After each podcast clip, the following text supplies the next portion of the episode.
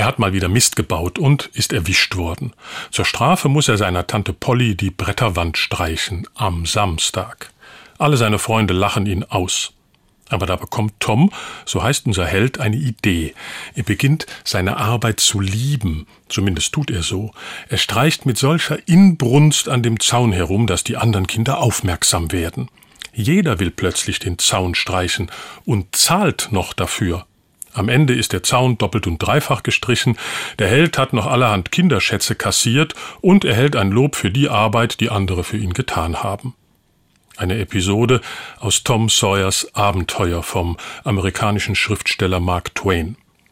Hätte Twain unsere heutige Freizeit- und Vergnügungsgesellschaft gekannt, wären ihm sicher noch ganz andere ätzende Geschichten eingefallen, wie man Menschen für alles Mögliche begeistern und für dumm verkaufen kann und wie man ihnen damit auch noch das Geld aus der Tasche zieht.